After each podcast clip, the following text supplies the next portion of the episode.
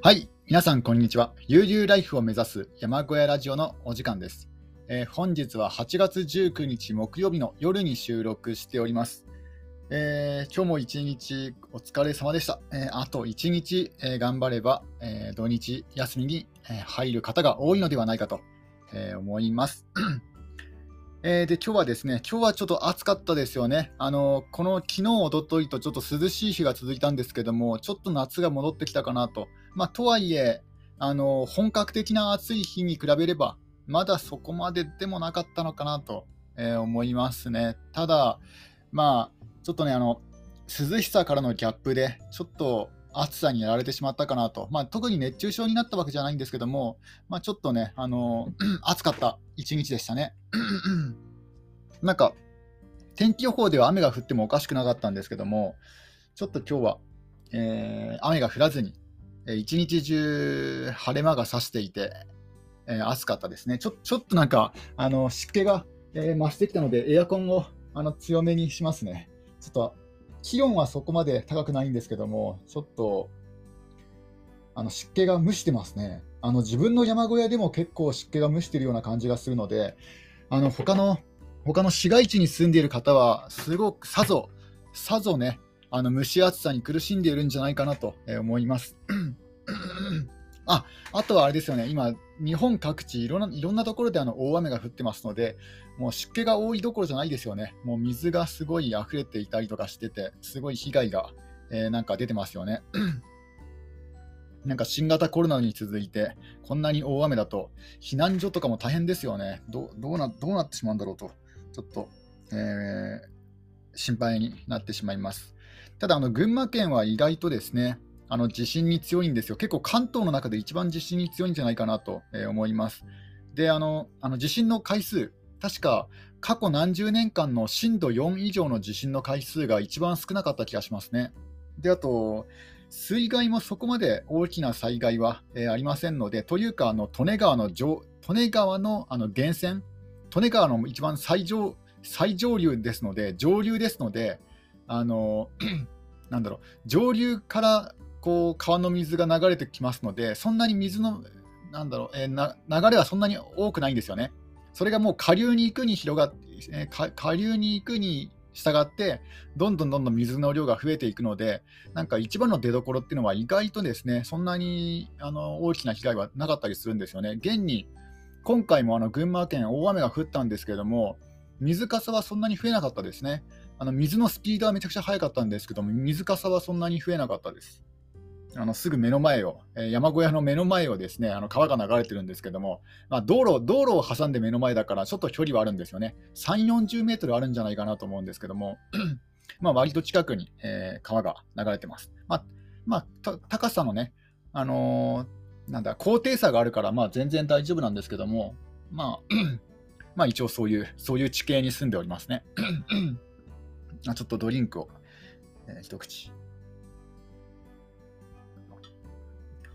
えで今日はですね、あのあらかた あ、まずまず現状報告なんですけども、今日夕方、鶏がですねあの外に出てしまって、てかなんか最近あの、自分が、最近鶏が学んだのか、あの自分が鶏小屋、鶏スペースに行くためにこう小さな扉を開けるんですけども、であの卵を回収したり、あとは鶏の糞をですねあの地面に落としたりとかして、まあ、多少ね、簡単な清掃をするんですけども、その一瞬の隙をついて、鶏が毎回逃げるようになりましたね。なんか その自分が鶏小屋に入るってことは、もうドアが開いてるってことを分かってますので、その隙を狙って、もう3日連続ぐらい抜け出してますね。で、まあ、いつもは、ね、すぐ追いついて、まあ掴んで戻すんですけども、まあ、今日は多少ね、あの鶏の好きなように、あの天気が良かったので、鶏の好きなようにさせてしまって、で、まあ、結局はあの最終的に戻ったんですけども、なんか鶏小屋には戻り戻りたがらなかったので、だからしょうがないので、もうウッドデッキのスペースを、あの獣がやってこないように、あのウッドデッキの入り口をあのコンパネで塞いでしまって、でもう完全にあの獣があの入ってこれないようにして、鶏を放し飼いにしてますますね。で、今現在はあの給湯器の上にあの座ってます。あの一番高いところが給湯器の上なんですよね。あの鶏が座れそうなスペース。で、多分そこが安全地帯だと思ったのか、そこで、えっ、と、なんか寝床に、寝床代わりにしてますね。まあ、給湯器だから多少ね、暖かいのかもしれないですけども、うん、なんか、前もそこにいたことがあるんですよ、一晩。なんか真冬。真冬の時に、ま、なんか一晩どうしてもなんか鶏小屋に戻りたがらな、戻りたがらなかったので、もういいや、ほっとこうと思ってそのままにしたしたんですけども、なんか、なんだかんだ言って、特にね、あの体調崩すわけでもなく、普通にあの冬の一晩、あの給湯器の上で過ごしましたね。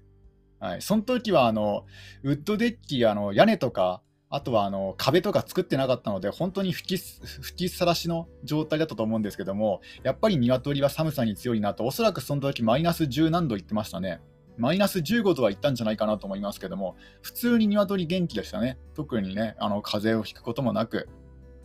なので、えー、寒いところこそ、えー、鶏、特にね、あの北海道でも鶏飼ってか飼われてる方いますので、あの本州であったら多分どこでも飼えるんじゃないかなと。あの暑さの方が、えー、心配ですね。あの熱中症。だから、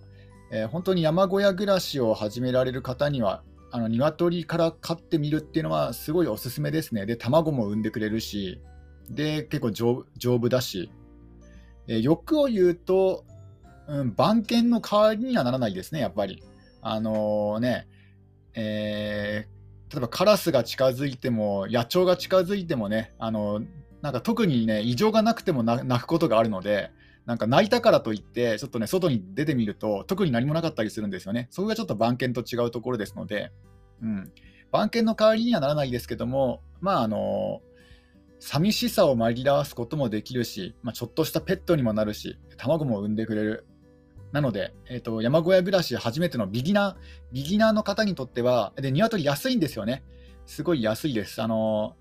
えー、自分はひよこではなくて、えー、生後5ヶ月の鶏を、まあ、特別に、ね、購入したんですけども、あの初びなといって、基本的には生後5週間ぐらいですかね、確か。なんか生後5週間ぐらいのね、あの本当に初びなっていうのが売られているんですけども、大体多分3000円とかだったと思いますね。うん、なので、うん、初火が3000だったかな、ちょっと分かんないですけど、自分はあのもう卵が産める寸前まで育っている5ヶ月の鶏で3000でしたね。まあ、消費税つけると3300円なんですけども、なので、鶏は他のペットに比べると断然安いし、あとはですね、あの虚勢虚勢手術とか、なんかワクチンとかね、打たなくても済むので、そういうのがすごい楽ですね、気持ち的に。うん、なので、えー、鶏を飼うことを、えー、お勧めしたいと思います。えー、今日はですね、あのー、あらかた、あのー、ちょっと話したいことを話し終えてしまったので、ちょちょっとまったりと、まあ、だらだらと、えまあ、こういう日もあるかなという、まあ、そういった、あのだらだら会ですね。特に決まったテーマではなくて、あの自分がただ単純にあの思ったこととか、えそういったぐだぐだと、話していく、もう本当になんかあの、まあ、いつもはでいつもはですね何かしらこうテーマを決めてから話すんですけども、まあ、メモメモとか取るわけではなくてメモとか作るわけではなくて単純に今日はこれ話そうと思ってねあの話してるだけなんですけども今日はちょっとそれさえも思い浮かばなかったのでちょっと申し訳ないんですけども、まあ、こういう日もあるということで、まあ、だだらだらと、え話していきたいなと思います。えー、じゃあ現状報告に続いて、えー、最近起こったことは、えー、今日ですね、あの鶏が卵あ鶏があのカエルを食べたんですね。あびっくりしましたね。まあ、カエルといってもちょっと小さなカエルで、だいたい大きさにすると、あの消しゴムぐらいですかね。消しゴムぐらいの小さなカエルを食べたんですけども、まあ、食べたというか、まあ、つついたんですね。つついて飲み込んだって感じですかね。えー、なんか自分が見つけた時にはもうにあのカエルがもうグロッキー状態、もう生きてるのか死んでるのかわからない状態だったんですけども、なんか鶏が多分一撃でもう即死即死状態に近かったんじゃないかなと思います。くちばしでなんかつついてるなと思ったら、なんかあの地面が茶色いし、カエルもなんかちょっとね、あの土で汚れていたから全然気づかなかったんですよね。なんか地面つついてるなと思ったらね、それがカエルで小さいカエルで、で、一旦飲み込んだんですけども、また吐き出して、で、また飲み込みましたね。やっぱり、あの消しゴムぐらいのサイズとはいえ、鶏じゃね、あのちょっと口が小さいですので、飲み込めなかったのかなと。まあ、とはいえですね、あのいつも自分のこう足とかつついてくるんですよ、鶏がくちばしで。だからそういうものを食べているくちばしでつついてきたのかとか思うと、ちょっと怖くなってきましたね。なんか弱肉強食をね、あの、ま、目の当たりにしました。なんかやっぱりあの動物をめでる、動物を愛するっていうのはですねやっぱりこういう弱肉強食からちょっとかけ離れたあのやっぱ人間独特の,、ね、あの近代に近代からねあの始まった考えなんじゃないかなってというふうに思えてきますよね。もう昔はそんな余裕がなくてもうなんだろう動物をめでる余裕もなくて、まあ、とりあえずねあの一緒に生き生き抜いていくサバイバルをしていくパートナーとしてもうそれ以上でもそれ以下でもないような存在として、まあ、やっていったんじゃないかなと思いますね。もう名前も名前もつけずにね名前つけちゃうと情情が湧いてしまうしね、で言うこと聞かなかったら多分その辺の棍棒でね、まあ、飼いならしていったんだと思いますけども、だから動物をね、愛する愛玩動物っていうのはすごい実にね、あの近代的で、で平和で、で実になんか、あのー、不服装的なね、そういった趣味なんじゃないかなと思います。あの自然からすると歪んだ形なんですよね、動物を愛するっていうのはですね、もう食うか食われるかですからね、あのー、自然界というのは。あの鶏がカエルをね、あのもし可愛がってペットにしていたら、それこそおかしいけども、人間はそれそれと同じようなことをやってるんですよね。だから人間から下見たら、ああ、可愛いなんですけども、鶏がカエルをペットにしていて、カエルからしたら、まあ、たまったもんじゃないですよね。だから多分人間がやってることっていうのはそういうことなんじゃないかなと。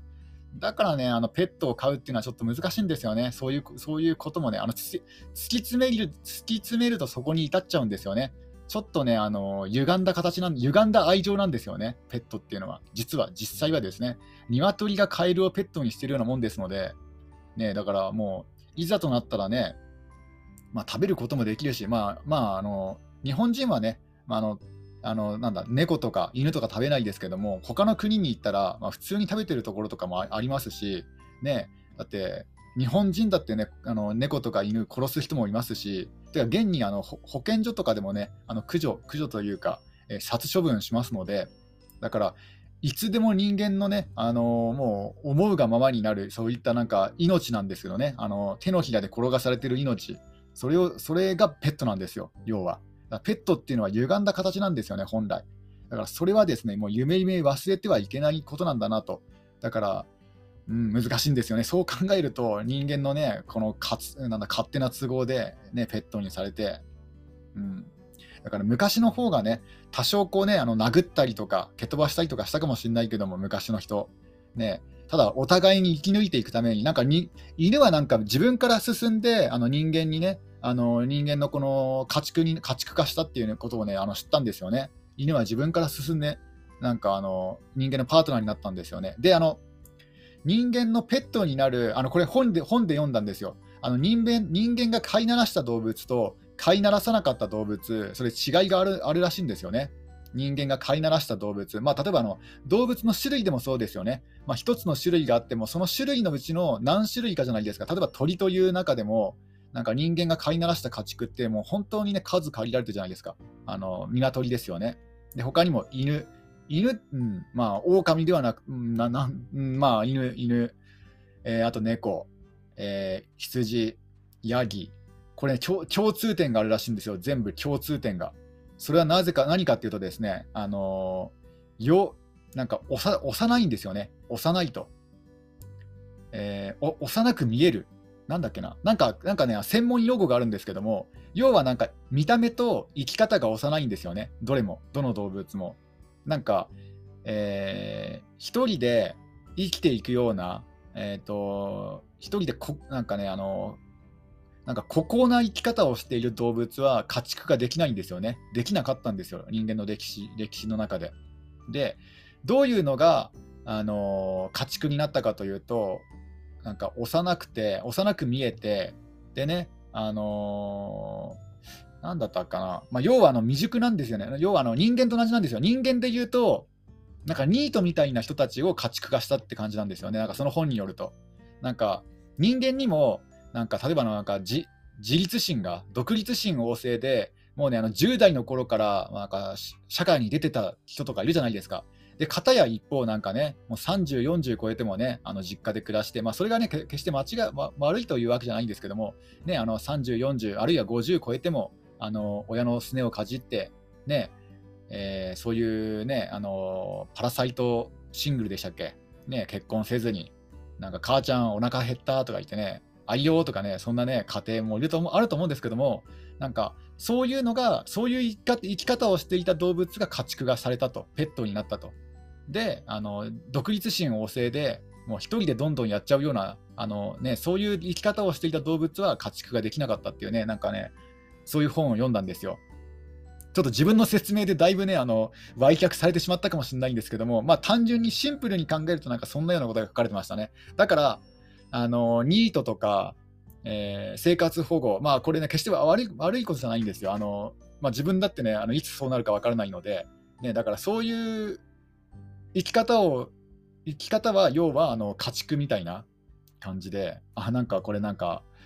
確かに言われるとそうだな、なんか自分で言っててなんかそんな気もしてきましたね、なんか。家畜化しやすい人間、ね、人間の家畜化っていうか、うん、家畜化しやすい人は、えー、そうなんですよ、そういうタイプなんですよ。だけども、だけども、あのー、えー、人間にとってみたらあれですもんね、そういうのが必要だったってことですもんね。あのー、なんだ、その自分に慣れ慣れる、慣れてくれる、ね、あの動物。要はあの警戒心が薄くて好奇心が旺盛で。で後先のことを考えずに。ね。なんかいるじゃないですか。同じ同じ動物の群れでもなんかすごい警戒心の強い、ね、あの動物もいれば例えば犬犬の群れにしても。なんかね全然警戒心なくてこいつやばいんじゃないかとかねもう手伸ばせば捕まえ捕まえられちゃうぞっていうねそういう鳩とかもいますもんね。だから本当なんかそういうタイプが家畜化していったっていうね、まあ、感じなんじゃないかなとえ思います。ちょっとね、話がね、あのちょっと、えー、変な方向に行ってしまったと思うんですけども、まあ、えー、なんかソクラテスも言ってますよね。えー、太った豚、豚、ん？太った豚ではなくて、なんか痩せた狼になるって言ってますよね。太った豚になるな、痩せた狼になる。まあ、要は、要はそういう、そういうことなのかなちょっとわかんないですけどね。うん、なんか、どういう生き方が正解かはわからないですけども、うん。まあ、家畜化さ、家畜化してると、ね、ちょっと、うん、気をつけた方がいいんじゃないかなと、えー、そういうふうに思えてきましたね、その本を読んで。まあ、家畜は、あペットは可愛いもんですけどね。まあ、ペットは可愛いですけど、ただ、ただ社会であ、社会というか自然界では生きていけないですもんね。だから、ね、人間もなんかそんな感じで、飼いならされてしまうと、社会という自然界の厳しさの中では、えー、生きていけなくなってしまうので、まあ、そういうところはちょっと注意が必要かなと、まあ、これ自分に言い聞かせるような感じで、えー、と今回ね、あの発信しております。えー、で、えっ、ー、とですね、あとはですね、あのクラウドファンディングは相変わらず動きがないですね。えっ、ー、と、おととい、おとといの夜あ、ちょっとドリンクを飲みますね。えー、おとといの夜ですね、えー、クラウドファンディング応募しまして、で、丸1日以上経ったのかな、えー、経ったのかと思うんですけども、やっぱり1日じゃ、えー、ね、あのー、クラウドファンディング、えー、応募はしたんですけども、表示される、公開されることはなくて、えー、もう少し待ってみようかなと。ただ、あの、もともと5日間、5日間程度はかかるようですので、まだまだあの公開されないんじゃないかなと。おそらく明日になっても、えー、公開されないと思います。なぜかというと、やっぱりね、もともと時間がかかる上に、え最近は新型コロナの影響で結構クラウドファンディングをね、利用する方が増えてますので、ちょっと審査に、え時間がかかっているんじゃないかなと、え思ってます。えー、あとはですね、あとは、もう話し出したらちょっと、えキリがないとは思うんですけども、なんかいろんな方面に話がこうまとまりまとまらなくなっちゃうかもしれませんね。え例えばですね、あの就職の話なんですけども、今現在全くと言っていいほど、あの、就職先、え見つかってないですね。あの、というか、応募さええー、していない状態ですね。あの、引っ越しをね、前提に考えれば、あのいくつかあのあるんですけども、やっぱり引っ越し、引っ越しは最後の手段にして、とりあえずこの山小屋で、山小屋周辺周辺でできる仕事、あるいはあの完全なリモートでできる仕事を今のところは探そうかなと思ってます。というか、あのクラウドファンディングがもし通ってしまったら、あの引っ越しがね、ちょっとままならなくなってしまいますので、もうあの、ね、あの、なんだ、クラウドファンディング、あクラそもそもクラウドファンディングはですね、あの今持っている、自分が所有している山林を活用して、そこをサバイバル、サバゲーフィールドにしよう、したいっていう、その、そういったあの、ね、あのクライドクラウドファンディングで応募したんですよ。なので、これであの、ね、皆さんからお金をいただいて、であのね、本人はなんか就職のためにね、他県に引っ越しましたとか言ったら、もうね、やばいですもんね、そそんなんなんかもう、ブラックリストどころか、なんかニュース、ニュースになってもおかしくないレベルですもんね、そんな。ね、詐欺、詐欺行為ですからね。うん、だから、だからなんかあの、クラウドクラウドファンディングが通ってしまうと、逆にこう引っ越しができなくなってしまうというね、あのどっちがいいのかわからないと、ね、なんかそんな状態ですね。えー、で、クラウドファンディングであのサバイバル、サバゲーフィールドを作るという、あの作りたいという、えー、そういった目的で、えー、応募したんですよね。えー、でもし、もし万が一これがね、あのうまく通って、で、ある程度の、えー、ね、皆さんからのお金が、もし、もし万が一ですけど、もう限りなく可能性は少ないですけども、もし万が一ですね、あのお金が集まって、で、あの自分の土地でサバイバルゲームを、サバイバル、サバゲーフィールドとしてね、活用したいという需要が、もしありましたら、えもうね、あのそっちの方であの起業してもいいんじゃないかなと、ちょっと思ってるんですよね。えー、開業届出して、で起業、まあ、起業はもちろん来年になると思うんですよね。ちょっと今年はもう、今年はというか、あのクラウドファンディングのあの応募の締め切りが10月31日に設定しましたので、もうその時点でもう11ほぼ11月じゃないですか。で、残り2ヶ月で、ね、てかお金も、お金振り込まれるのにもう少し時間がかかると思うんですよね。締め切った後に。何週間か。なので、今年はもうどう考えても無理ですね。そこから、あのね、駐車場を作るなり、で、いろいろこう設備やったりとかするのはちょっと難しいと思いますので、で、もしかするとそこにあの、就職活動が入ってきますので、さすがにちょっと無理だなと。どんなに早くてもやっぱり来年になりますね。2022年。なので、で理想は2022年の春、初春ですかね。で、プレオープンとしてもうちょっと早めに、えー、やりたいかなと思ってます。もしうまくいけば、一番、一番こう、なんだろう、えっ、ー、と、スケジュール、スケジュール的にもそうだし、プロジェクト的プロジェクト的にもうまくいった場合ですね。で、えっ、ー、と、もう専用の、あの、その、えー、サバゲーフィールド公式サイトを作って、で、あの公式サイトはですね、もう今、今現在のウェブ制作の、えー、職業訓練に通ってますので、まあ、一人でも作ろうと思えば作れるんじゃないかなと思います。まあ、なんとかね、頑張って。で、まあ、無料のサーバーかなんか借りたりとかして、まあ、X サーバーもすでに持ってますので、入ってますので、そこから使ってもいいかなと思ってます。で、で公式サイト作って、で、あとはですね、あのふと思ったんですよ。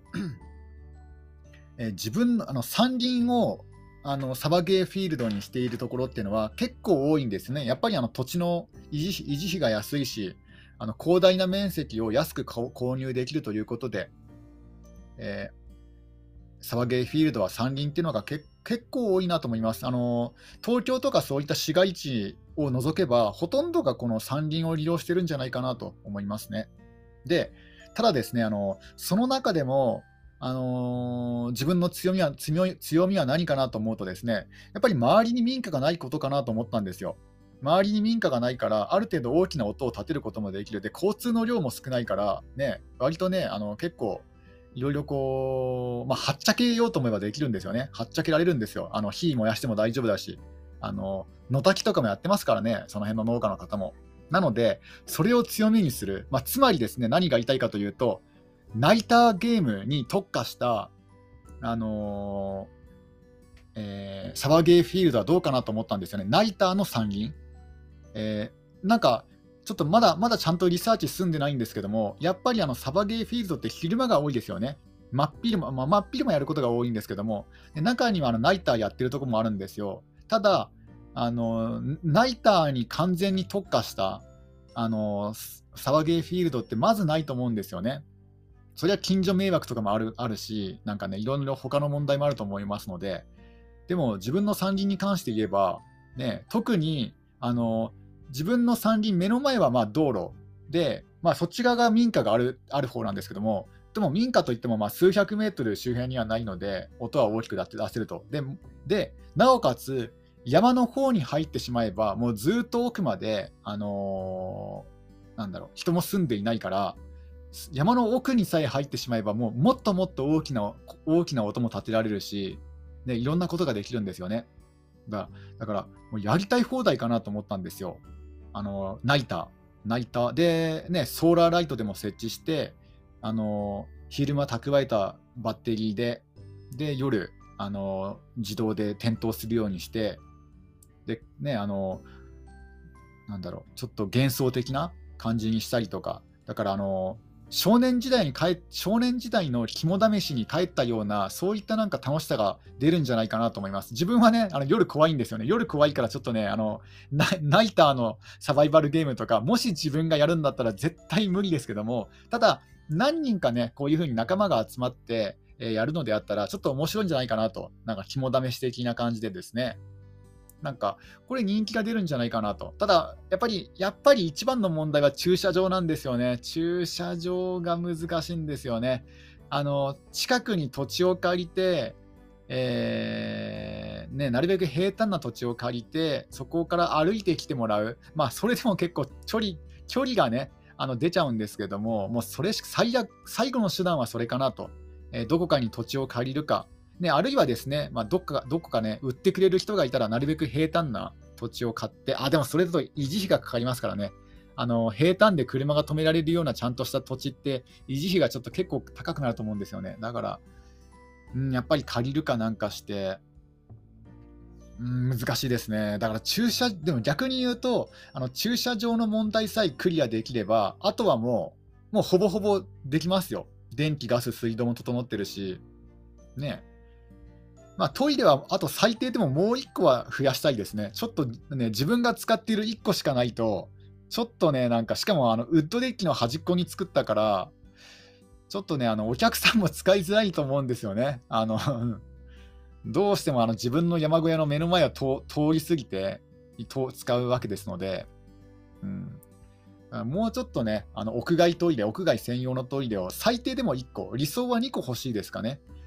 あの、大と、まあ、まあ、うん、大だな。大ですね。小だったらそこら辺でできますからね。うん。大が、大がもう1個あればいいかなと。えー、まあ、あとは更衣室、更衣室ですかね。更衣室、更衣室的なもの、あの、スーパーハウスかプレ、プレハブハウスで、えー、作って、えー、で、まあで、できればそこにこう、なんかコンセントをつないで、で、エアコンがあった方がいいですよね、やっぱり。夏の暑さを考えると、やっぱこの辺でもちょっとね、夏暑いですので、だからそういうふうに設備投資とかする、ね、ことも考えると、やっぱり最短で来年になっちゃいますね。どうしても今月、今年中は無理ですね。2010 2021年は無理ですので、来年、あ、ちょうどいいから2022年、ん ?2022 年2月22日とかいいかもしれないですね。あの、2022年2月22日22時22分22秒ね、オープンとかね、誰が来るんだよってね。なんか自分で言っててなんかちょっとおかしくなってきましたけども。まあ、そんな感じでですね、えー、もう、もし、もし万が一、えー、クラウドファンディングがうまくいきましたら、あの、サバイバル、あサバゲーフィールドオーナーとして、えー、開業しようかなと思ってます。つまりは、一人社長ですね。社長になるなるわけですね。本物の社長に。あなんかあ、なんかなってみたいですね。個人事業主ですね。いやで、でですよ。あの、鶏を飼って、その卵を売るんですよ、そこで。ね絶対売れると思いますよ。だって、それしか売るものがないですからね。あの、自分のもので。鶏卵。平飼い、平飼いの鶏卵。もう目の前で、目の前にいますからね、鶏が。もうその鶏が産んだ卵ってもう100%分かってますから、お客さんにとってはこれ以上のね、安心感はないんじゃないかなと。まあ、ただ持っていくのにね、持って帰るのにちょっとね、あの工夫しないとね、あの潰れちゃったとか言ったら苦情になっちゃいますので、なので、えー、そういうところはちょっとね、工夫して、えー、まあ、ゆで卵を作ってその場でね、あの提供するのもいいかもしれないですね。まあ、まあ、そんな感じでですね、えっ、ー、と、まあ、今のところは元気にやっております。ね、あの就職先も決まってませんけども、今のところはま前向きに、ポジティブに、ね、生きてますので、もしあのお金に余裕がある方は、え、今後ね、あのクラウドファンディングで公開される予定の、えー、群馬サバゲーフィールドに、えー、寄付、えお願いしたいとお願いあお願いしたいと思います、えどうかよろしくお願いします。それでは皆さん、今日も一日楽しんでいってください。終わり。Música